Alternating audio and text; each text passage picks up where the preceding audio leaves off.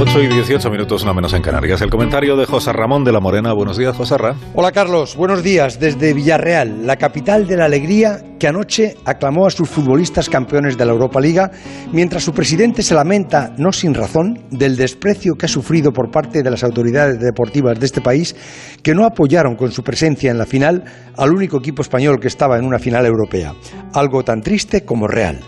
Entre tanto, y como os advertí ayer, Zidane se despidió del Real Madrid, que ahora baraja nombres de entrenadores, de prisa y corriendo, porque la temporada se echa encima y hay que prepararla y programarla. Hay muchos, pero la talla que usa el Madrid no es válida para todos.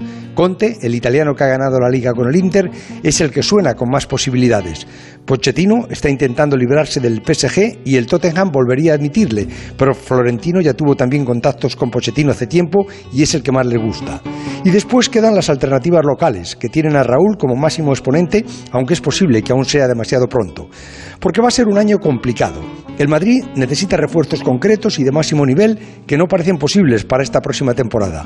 Mbappé quedaría libre el próximo año, pero ahora el PSG dice no estar dispuesto a traspasarlo. ¿Permitiría al PSG que Mbappé agotara su contrato y se fuera libre la próxima temporada? No lo creo. Supongo que se va a abrir un periodo de negociaciones con intercambio de futbolistas más que de dinero, porque lo que no hay es dinero y a casi todos les sobran futbolistas. También no todos necesitan los mismos.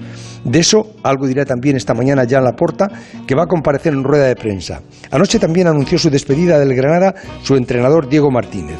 El día va a ser interesante y en Villarreal comienza el torneo de los niños. Prohibido aburrirse.